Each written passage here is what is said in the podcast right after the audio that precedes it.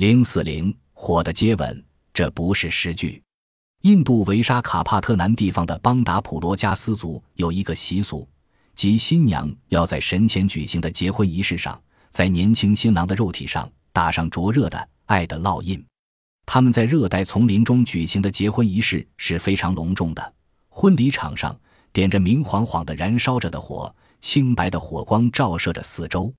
当火烧得最旺的时候，脸庞被映照的通红的新娘拿起燃烧着的木片。向心爱的新郎面颊上按去。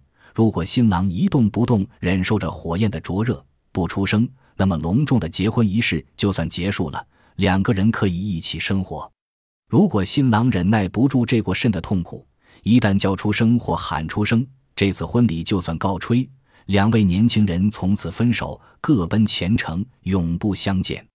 对于普罗加斯族的男人来说，结婚要伴随着这样难以忍受的痛苦。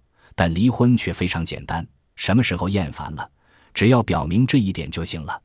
然而，真这样做的几乎没有，因为新郎结婚时身上留下的伤痕一直要带到坟墓里去。本集播放完毕，感谢您的收听，喜欢请订阅加关注，主页有更多精彩内容。